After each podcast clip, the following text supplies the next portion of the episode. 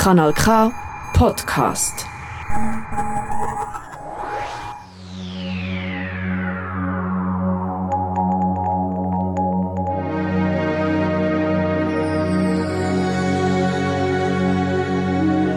The Milky Way, Kanal K. Hello everyone, welcome to the Milky Way podcast with me, Dr. Tejpreet Kaur. In this podcast, we talk about all the processes happening inside our universe. We also talk about different objects in our universe, galaxies, stars, our solar system, and many others. I work on Milky Way galaxy. In my work, I try to explore how our Milky Way galaxy was formed and how it is evolving, and how different elements were synthesized inside our Milky Way galaxy. In the last episode of this podcast, we discussed about life cycle of stars. We started the story of formation of stars. The motivation behind discussing the life cycle of stars is how all different elements inside stars are formed. As we discussed in detail in the previous episode, all the elements, whatever you can imagine, except hydrogen and helium, are formed inside stars at millions of degree Kelvin temperature. It's a very fascinating story. So, in this episode, we will talk about the life cycle of low mass stars. In the previous episode, we discussed about how a star is born. What is meaning of a star? When we look at stars in the night sky, what do we see actually? What those stars are? Are they look alike or are they different? What are different processes going on inside all those stars? So, in this episode, we will talk about the low mass stars. I told you in the previous episode that stars can have a range of masses.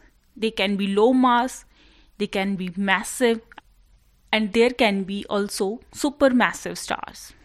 Our sun, for example, is a typical star. The mass of sun is considered to be 1. So the masses of all other stars are measured against the mass of our sun. Our sun is taken as reference of one solar mass. All other stars are measured in comparison to sun.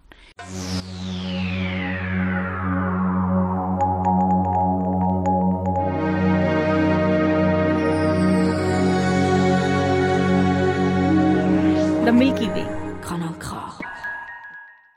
After the birth of a protostar from the gravitational collapse of a molecular cloud, as I discussed in the last episode, the temperature inside the core of the star keeps on increasing. The temperature in the core of the star increases to such point that hydrogen can fuse to form helium. The network of nuclear reactions and other processes happening inside the star completely depends upon its initial mass and metallicity. From metallicity, I mean the composition of the gas from which star was formed. To understand the evolution of the star, most of the stars which are found in this universe are divided into three main categories depending upon their mass. First one is called low mass stars. Low mass stars are the stars which have mass less than 2 solar masses. Then comes the intermediate mass stars. These are the stars with mass in the range of 2 to 10 solar masses. Then there comes the massive stars. Massive stars have mass more than 10 solar masses. Every star with mass more than 10 solar masses is considered to be massive star. So you can now you can ask what is the minimum mass of the star? Is there any minimum mass limit for an object to be called star? Yes, there is. If the mass of the object that is forming out of the collapse of the gas cloud is less than 0.08 solar masses, that object does not have sufficiently high core temperature to start fusion reaction. So we cannot call this object, a star.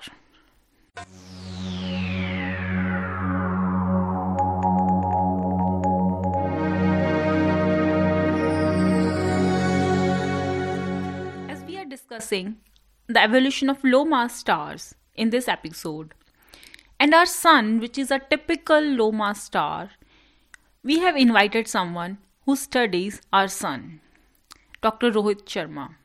He is a researcher at Fachhochschule Northwest Schweiz, Windisch, Aargau.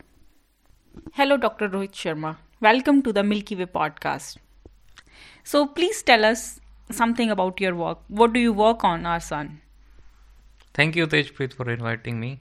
I'm a uh, solar radio physicist at uh, Fachhochschule Northwestern Schweiz. Uh, and uh, my primary field of research is solar physics and radio astronomy. Sorry. In today's episode, we are discussing about the evolution of low mass stars. In case of low mass stars, there are so many processes happening inside these stars. Our sun is also a typical low mass star. So, I just want to ask you how do we know that actually different processes are happening inside our sun? That's a very interesting question. How do we actually know what things are uh, behaving inside the inside the star? Uh, from the observation, we can just probe the sur- surface of the star, and we do not know what is really happening inside the star from the observation itself. But from the physics, we have we, the stellar models, which uh, which depend on various uh, various laws in, in in in thermodynamics and fluid dynamics so we have from these we have the stellar model, and these stellar model to, uh, give predictions in the in the radiation and from the observations of, of the sun. Uh, by combining with the model, we have a, a very good idea of what might be happening in the sun. So, what kind of observations do we have about the interior of the sun?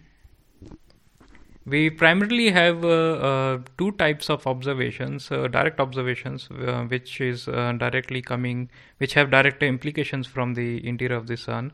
One is the uh, neutrino observations. so there are these particles called neutrino, which originate in the in the core of the sun, where the nuclear reactions are taking place, and they do not interact with any other material between the between the core and to us. Uh, they are they are fairly uh, non-interactive. And uh, so they directly originate from the core and traveled directly to us and even to um, even to much larger distances than the solar system. Uh, and on earth we can detect uh, these neutrinos uh, in in observatories called neutrino observatories.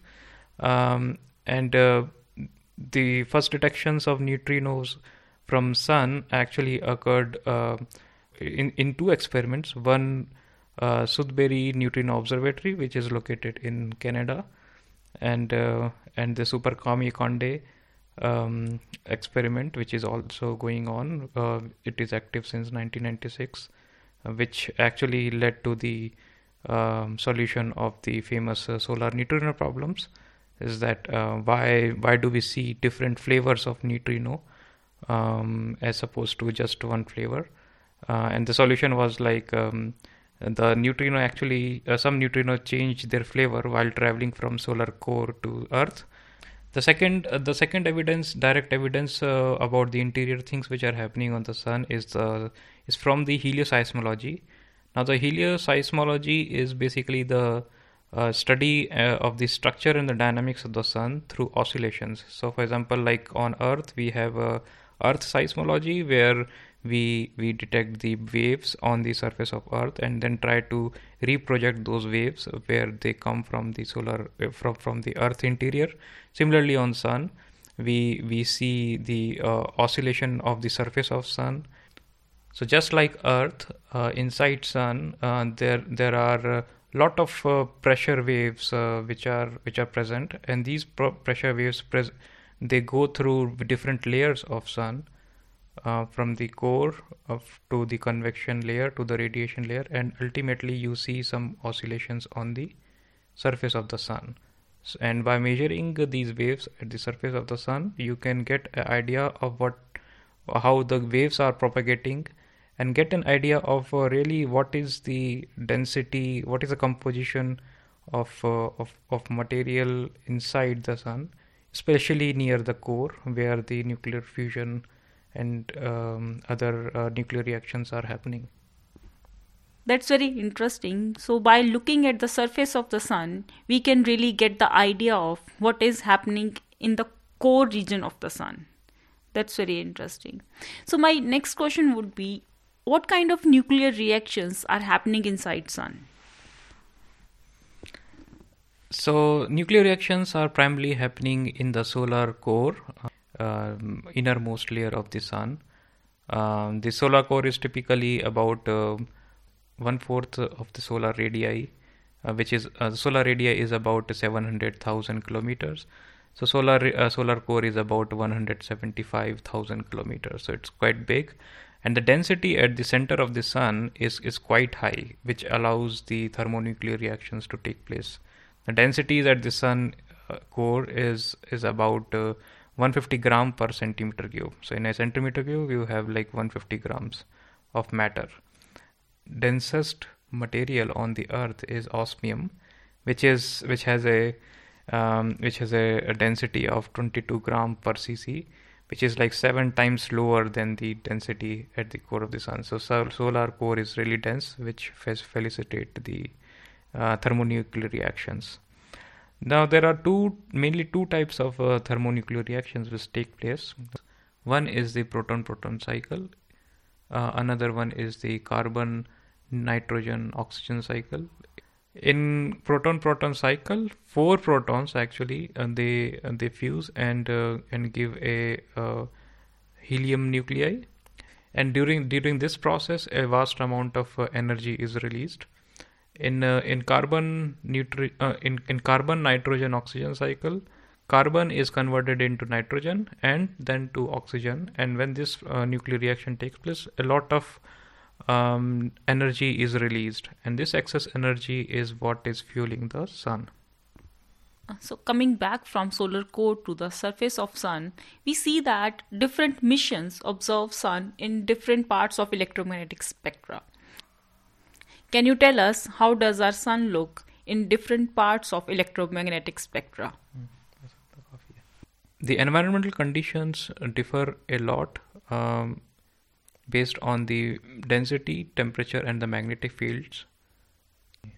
For example, in extreme ultraviolet, you probe very hot plasma which is present in the in the solar corona while uh, for example in uh, optical you probe slightly cooler plasma which is present near the solar surface.